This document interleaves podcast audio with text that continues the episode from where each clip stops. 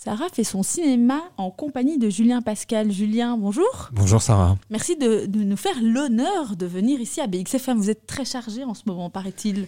Euh, pour le moment, c'est pas mal. Oui, j'ai pas mal d'interviews entre euh, l'Espagne et la Belgique. Euh, beaucoup plus que ce que je n'imaginais en fait. Mais c'est très bien. C'est bien, c'est bien, c'est bien. Je suis content. Mais écoutez, vous allez justement nous raconter pourquoi justement la Belgique, l'Espagne, pas tout de suite, mais avant tout pour nos auditeurs et nos auditrices qui ne vous connaîtraient pas encore, même si vous êtes sur les écrans, mais ça on y reviendra plus tard. Pourriez-vous justement vous présenter en quelques mots? Euh, Oui, donc je suis belge, je, suis acteur et j'ai vécu pendant quelques années en Espagne. J'ai commencé l'acting sur le tard. C'est pas ma première carrière, moi je suis musicien et ingénieur du son à la base. Et j'ai toujours eu envie de faire de l'acting et c'est en arrivant en Espagne vers 2018-2019 que j'ai commencé à prendre des cours là-bas.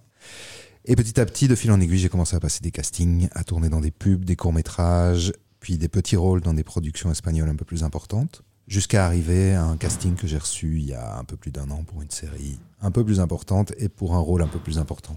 Oui. Vous allez tout nous expliquer. Et comment on passe justement de l'un à l'autre? Qu'est-ce qui fait Quel est l'élément déclencheur justement de se dire j'ai envie de faire du cinéma, c'est ça et rien d'autre? Je crois que c'est quelque chose qui me taraudait depuis des années, depuis l'enfance en fait. Je faisais des petits spectacles avec mon cousin dans la famille. Je suis retombé hier sur une photo. J'avais complètement oublié que j'avais tourné dans une pub à 3 ans, dans une pub pour Tonton Tapis.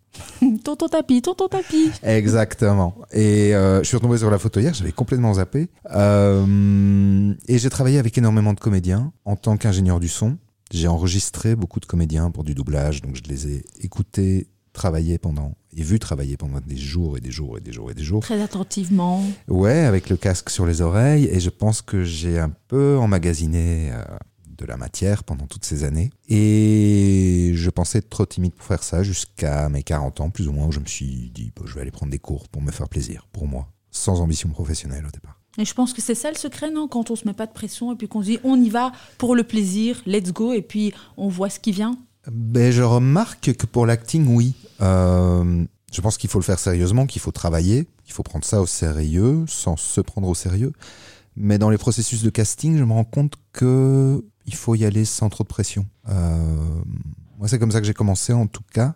Euh, en me disant bah, si j'ai si je suis pris tant mieux si je suis pas pris c'est pas grave je c'est pas mon métier la vie continue la vie continue c'est pas une question de vie ou de mort ou de manger ou pas manger et je me suis rendu compte que c'était une situation plus, plutôt confortable, plutôt que de absolument vouloir un rôle et d'aller passer un casting en disant Oh, il me faut le job, absolument. Généralement, ça se passe pas bien. Mais c'est très drôle parce que c'est souvent ce qu'on entend. J'ai l'opportunité de rencontrer voilà, plein de personnes hyper intéressantes euh, dans le cinéma. Et justement, j'en parlais avec Balogi dans une interview et il disait voilà, 10 ans, ça lui a pris le temps, etc. Mais justement, cette notion de sans pression, on fait bien les choses, on se prend au sérieux sans se prendre au sérieux, c'est la recette. Donc voilà, pour ceux et celles justement qui veulent réaliser leurs rêves, c'est déjà un conseil qu'on pourrait leur donner? Je pense, oui. Je pense que c'est une bonne chose à garder en tête. Et alors, vous êtes sur les écrans depuis le 29 décembre, donc il n'y a pas si longtemps que ça, depuis quelques semaines. Vous enflammez euh, voilà, la plateforme Netflix. Est-ce que vous pouvez nous en dire euh, un petit peu plus? J'enflamme, c'est un grand mot. Mais oui, je, je, suis un des rôles récurrents de, de Berlin, qui est spin-off de La Casa des Papel. Que tout le monde a regardé, bien évidemment. Hmm, je crois que ça se passe pas trop mal. La dernière fois que j'ai lu des chiffres, c'était 80 millions d'heures de streaming depuis la sortie. Donc depuis la sortie, donc depuis, le, euh, depuis le 29 décembre. Ah. Donc c'est pas mal, mais comme c'est Netflix, c'est dans le monde entier d'un coup. Donc évidemment, ça, ça, aide. Et puis la Casa des Papas, elle a été assez... Euh, oui, c'est ça. Dès le départ, euh, ça a été fulgurant, hein, qu'on se le dise. Tout le monde a accroché. Et puis on est justement tenu euh, en haleine comme ça depuis le début. Donc j'ai hâte que vous nous disiez tout là-dessus. Enfin, tout, sans spoiler évidemment, parce qu'il y en a comme moi, évidemment. Je l'avoue, j'ai pas encore vu. Donc voilà, donc faites-nous découvrir, faites-nous voyager dans ce spin-off, c'est bien ça? Tout à fait. donc, c'est un spin-off qui se centre sur le personnage de Berlin, Berlin, qui est dans la Casa des Papel, qui est le frère du professeur, euh, sur sa vie d'avant, avant la Casa des Papel, où il était euh, avec une autre bande de voleurs, bandits, un peu Robin des Bois, euh, qui vont s'attaquer à un butin de 44 millions d'euros de bijoux à Paris. Et mon personnage, qui s'appelle Polignac, François Polignac, est le directeur de la maison de vente parisienne que Berlin va Que convoite. convoiter. Exactement. D'accord. Et du coup, ben voilà, on en parle, Netflix, c'est quand même pas rien, on va pas euh, se, se le cacher. Comment justement on se prépare euh, pour un rôle comme ça? Euh, Voilà, est-ce que ça nous met de la pression, même si vous prenez pas au sérieux, mais vous êtes sérieux quand même? Comment ça se passe? La pression, je ne me la suis pas mise moi-même. C'est plus mon entourage au début qui m'ont dit tu te rends compte, c'est l'univers de la. Casa des Papel, c'est un gros truc et tout. Et, et d'autre part, j'ai été très vite mis à l'aise une fois que je me suis rendu à Madrid pour faire les essais, les, les préparations, rencontrer l'équipe juste avant le tournage. Euh, j'ai été mis super à l'aise, que ce soit par les autres acteurs de la série ou par l'équipe de production, parce que c'est des gens vraiment super adorables et super humains. Ok. Euh, donc ça, c'est avec la boîte de production Vancouver Media qui a produit La Casa des Papel, Berlin et d'autres séries euh, comme Sky Rojo et d'autres trucs. Et eux ont une manière de fonctionner, comme je le disais, très humaine et très artisanale, mais avec la force de frappe, disons, la, la, la- la- la machine Berli- euh, Netflix derrière. Oui, c'est ça. Euh, donc c'est pour moi c'est le meilleur des mondes parce que enfin c'est le ça, vous avez le cadre, justement, on vous identifie, on sait comment, ce qu'on veut, vers où on va, mais en même temps, voilà, il y a un cadre et c'est hyper important. Et moi, je suis intimement convaincue que c'est la meilleure manière de, de travailler. Du coup, l'entourage met un petit peu la pression, ce qui est normal en même temps. J'ai envie de vous dire, si je faisais partie de votre famille, je serais là comme une dingue en vous disant c'est Netflix, etc. Et puis, il faut relativiser, etc. De nouveau, la même méthode, on se dit ok, j'ai le scénario, j'y vais, je vais donner le meilleur de moi-même, etc. On se prépare à prendre certains cours, pas du tout. Je suppose que c'est pas en français, donc est-ce que vous parliez la langue? Je, oui, je me débrouille en espagnol parce que j'y ai passé pas mal de temps. Au départ, c'était pas clair si mon personnage parlerait en français ou en espagnol. Et il se trouve qu'il parle, euh, selon à qui il s'adresse dans la série, en français et en espagnol. Enfin, je passe de l'un à l'autre. J'ai pas forcément pris de cours. Enfin, j'avais pris des cours avant ce truc-là. Euh, j'ai eu éventuellement une ou deux sessions avec un coach que j'appelle parfois qui m'aide à répéter des scènes, euh, à débloquer certaines choses. Enfin, on est, nombreux à faire ça euh, quand on prépare des, scènes. Euh, et puis oui, j'ai essayé d'y aller vraiment au jour le jour. et surtout, j'ai appris à faire confiance à l'équipe avec qui on travaille. Une production comme celle-là, je, compare ça à un orchestre symphonique dans lequel tout le monde, tous les intervenants sont importants. Tout le monde a un rôle et sa place. Tout le monde a un rôle et sa place et sa spécialité. Et que ce soit le réalisateur, les acteurs, un assistant de production, euh, les électriciens, tout le monde. Donc euh, après, il y a une question de confiance où il faut, il faut juste faire confiance à l'équipe avec qui on travaille et faire confiance au réalisateur à partir du moment où il valide une prise et qu'il dit on, on va tourner la suivante. S'il a validé, c'est qu'il est content, c'est que c'est bon. Il faut faire confiance. Ça, ça m'a pris un petit peu de temps au début. Bah, les deux premiers jours de tournage, disons. Et puis après, ça s'est mis en place et, c'est- super de travailler comme ça. Vraiment. Alors, ma prochaine question, c'est pourquoi justement on fait un spin-off? Il y avait euh, une demande, parce que bon voilà, on, on a été euh, transcendé, on a voyagé dans, dans- dans toutes les, les- les saisons, au fil euh, des saisons. Qu'est-ce qui fait que, est-ce que le public était demandeur? Ou tiens, c'est c'est plutôt les réals, etc., qui se disent non, on a, on a encore besoin, parce que c'est difficile aussi de dire euh, au revoir, finalement, on entend ça aussi souvent, dites-nous tout. Je ne suis pas forcément dans les secrets de, des créateurs de la série. Dommage. Dommage. Par contre, ce que je sais, c'est que euh, le personnage de Berlin euh, disparaît dans- au cours, à la fin de la deuxième saison, je pense, de la Casa des Papel. Il réapparaît sous forme de flashback parce que euh, ils se sont rendus compte que c'était un personnage qui était très fort, Central. ouais. central, euh, et bien qu'il soit soit pas un enfant de cœur, euh, c'est pas forcément un mec euh, moral, c'est un hédoniste, c'est un narcissique, égoïste. Je crois qu'ils ont envie, ils ont eu envie d'en avoir plus, de développer plus son- ce personnage, et donc de lui consacrer un spin-off. En tout cas, à notre grand plaisir, ça c'est sûr, je suis certaine que les fans invétérés de la Casa euh, des Papels, enfin, j'ai lu, j'ai vu passer des choses, etc., étaient euh, en folie, donc c'est bien, voilà. Et donc, euh, et comment on fait justement quand on arrive dans une euh, série bien établie, qu'on se dise, même si c'est un spin-off, voilà, les, les, protagonistes, au fur et à mesure, ben, ils ont formé quand même une, une famille aussi, ils sont connus, ils sont identifiés, identifiables. Comment on trouve sa place, justement? Ben, euh, j'ai trouvé ma place les premiers jours en étant accueilli par Pedro, qui m'a qui m'a vraiment accueilli en, dans la famille. euh, comme si tu, tu débarques dans un groupe euh, de gens qui se connaissent et qui disent bienvenue, t'es chez toi ici. Et c'est parti, c'est parti de là. Et, et de toute façon, moi, je suis resté à ma place. Je sais que mon rôle n'est pas, enfin, mon personnage est récurrent. J'ai eu pas mal de jours de tournage. Je pense que mon personnage se retrouve dans tous les épisodes. C'est bien ça. Ouais, mais je sais aussi que les principaux, que les personnages qui sont mis en avant sont Berlin et sa bande. Et une femme. Mais ceux qui n'ont pas vu, on va pas tout leur dire. Non. Euh, Quoique. Donc, euh, ça donne aussi des indications sur, sur euh, comment se positionner euh, dans une production comme ça. Et comment prendre ses marques et savoir où est sa place. Et de toute façon, je n'ai pas, j'ai pas l'expérience de Pedro Alonso, qui est acteur depuis Pas encore. pas encore, mais qui est acteur depuis 30 ans, qui est un acteur extraordinaire. Donc euh, voilà, j'ai pris, j'ai pris ma place, j'ai pris comme je le sentais, comme, je le, comme, comme, comme ça venait de manière assez spontanée en fait. Du coup, un tournage sur Netflix, Netflix, est-ce que voilà, on reçoit plus de, de- de moyens justement pour tourner euh, une série? Ça se passe comment? On veut tout savoir parce que d'habitude, nos invités sont des gens qui ont fait des films, pas des séries, etc. Donc on est très curieux ici euh, à BXFM. De nouveau, je ne suis pas au courant des budgets, sincèrement. Euh, ce que je, je sais, c'est qu'on a tourné, le tournage a duré à peu près 9 mois. Ah oui, quand même. à deux équipes. Donc ça fait beaucoup de jours de tournage pour huit épisodes de, de, de 50 minutes. Donc j'imagine que les budgets sont conséquents. Et vous avez euh, tourné du coup euh, entre quel pays et quel pays Ou c'était un seul endroit? Donc une grande partie de l'histoire se passe à Paris. Et donc on a commencé le tournage en octobre 2022 à Paris pendant quelques semaines. Et puis beaucoup de choses se sont tournées à Madrid.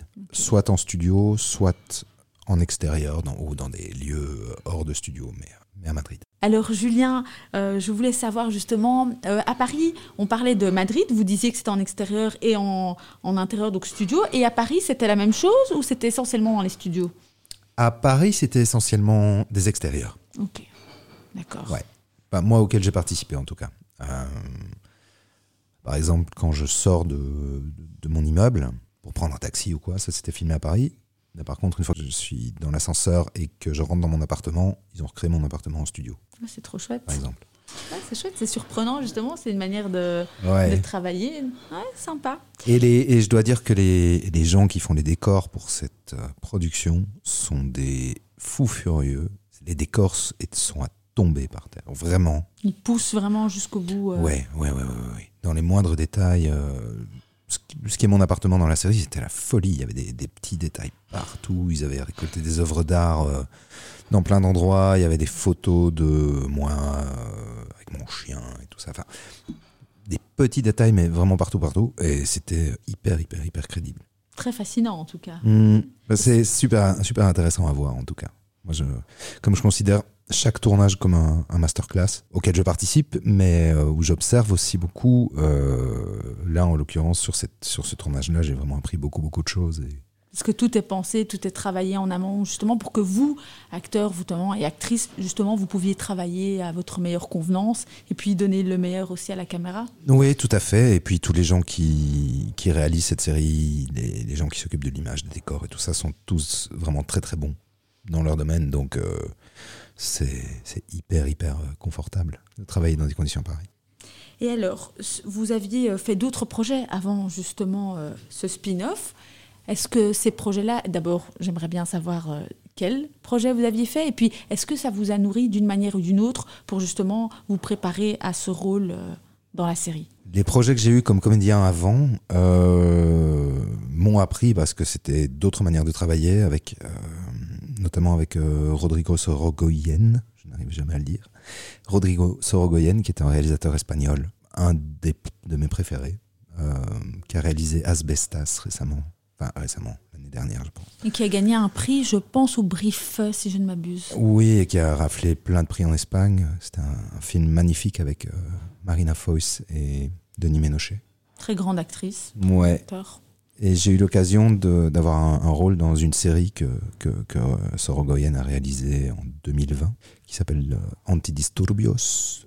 Euh, et là, j'ai appris, de nouveau, j'ai appris énormément rien qu'en en regardant les gens travailler, en passant plusieurs jours là-bas avec eux et en observant. Et aussi avec euh, Isaki La Cuesta, qui est un autre réalisateur espagnol, qui a réalisé un film qui s'appelle Un an, une nuit, avec euh, Noémie Merlan et euh, Nahuel Pérez Vizcaya, je crois, qui, qui était dans Act Up. Oui, Noémie Merlan aussi, une grande actrice Ouais. qui a joué dans Jumbo de Zoé, qui était à la Berlinale en 2020, Ouais. juste avant le Covid. Oui, et qui a aussi joué avec Kate Blanchett dans Tar, qui est quand même pas mal. Oh oui, incroyable, j'ai envie de dire. Ouais. Et euh, donc ce film, en deux mots, Un an, une nuit, traite des attentats du Bataclan de 2015. Euh, c'est basé sur un roman qui a été écrit par deux survivants des attentats. Qui sont venus nous parler le premier jour du tournage de leur expérience, de ce qu'ils ont vécu ce jour-là. Et c'était super impressionnant parce que euh, sept ans après les faits ou six ans après les faits, ils avaient encore beaucoup beaucoup de mal à en parler. Le post-trauma, Post-trauma, c'est surtout, oui, c'est c'est le thème principal du film, plus que Mm. les attentats en soi. euh, la gestion du, poste. On parlait justement du post-trauma. Ben justement aussi, bon, j'ai l'impression que c'est un sujet très récurrent ces derniers temps dans le cinéma. On le voit de plus en plus. On en parle de plus en plus, même si on ne, on ne le nomme pas. Et euh, à mon grand bonheur, parce que c'est un sujet euh, qui me parle énormément, le post-trauma. Donc euh, c'est bien.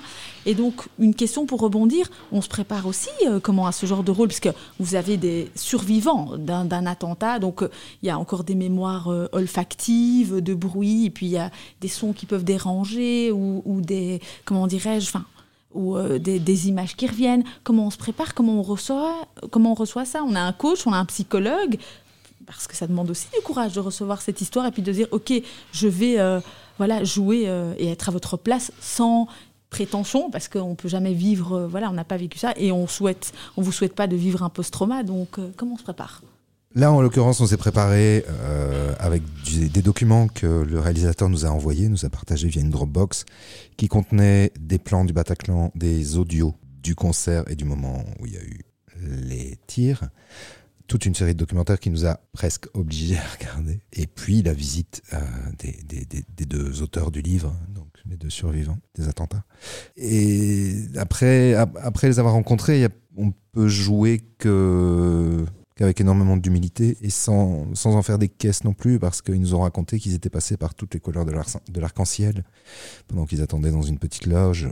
Ils ont eu des moments de, panique totale, des moments de fou rire, des moments de... Voilà. euh, une perte totale de notion de temps et d'espace. Ils parlent tous d'un escalier en colimaçon par lequel ils se sont échappés. Enfin, l'escalier est en réalité en colimaçon, mais dans leur mémoire à tous, l'escalier est tout droit, par exemple. Donc, ils nous ont expliqué des, des- choses qui, s- que le cerveau euh, humain met en place euh, lui-même pour se protéger, pour survivre. Donc, c'était vraiment impressionnant, émouvant et intéressant.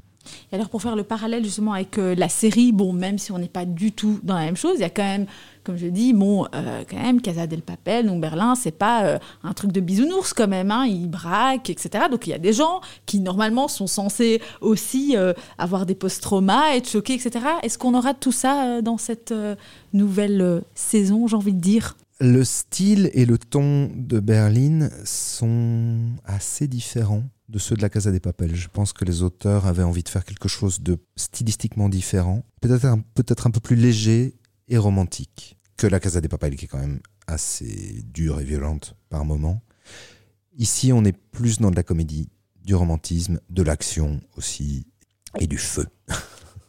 On aime le feu, Ouais. on fire. Yes. Mais je pense qu'ils voulaient... Créer un univers avant ce moment charnière où on bascule et on se décide euh, à faire des choses, euh, je sais pas, je, je pose aucun jugement, mais différentes, très peu reluisantes.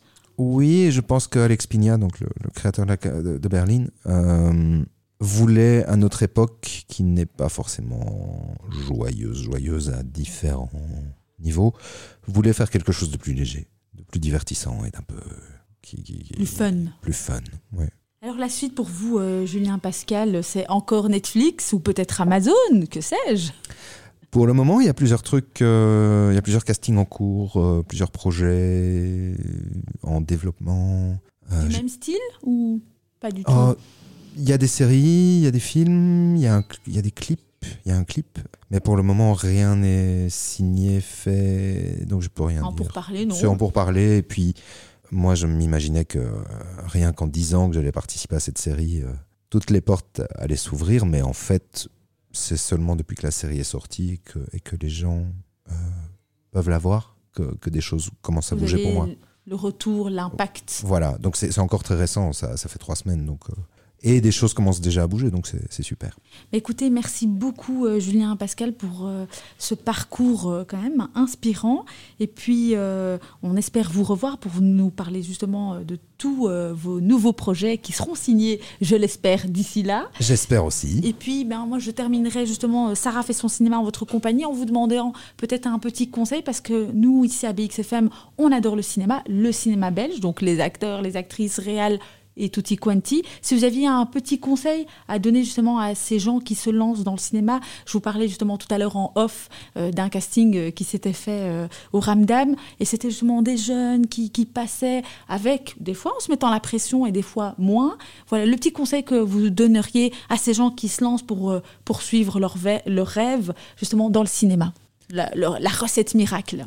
Je ne sais pas s'il y a une recette miracle mais je conseillerais d'écouter, d'arriver à écouter ce qu'on, ses envies profondes, ses tripes, euh, à soi, sans être influencé par ce que peut dire l'entourage. Vraiment arriver à s'écouter soi. Et à partir du moment où on a localisé, où on sait ce qu'on désire, y aller, se donner les moyens, euh, être proactif, travailler et y croire. Merci Julien, à très bientôt. Et puis j'ai envie de vous dire, allez tous sur Netflix. Ok, merci beaucoup. Merci.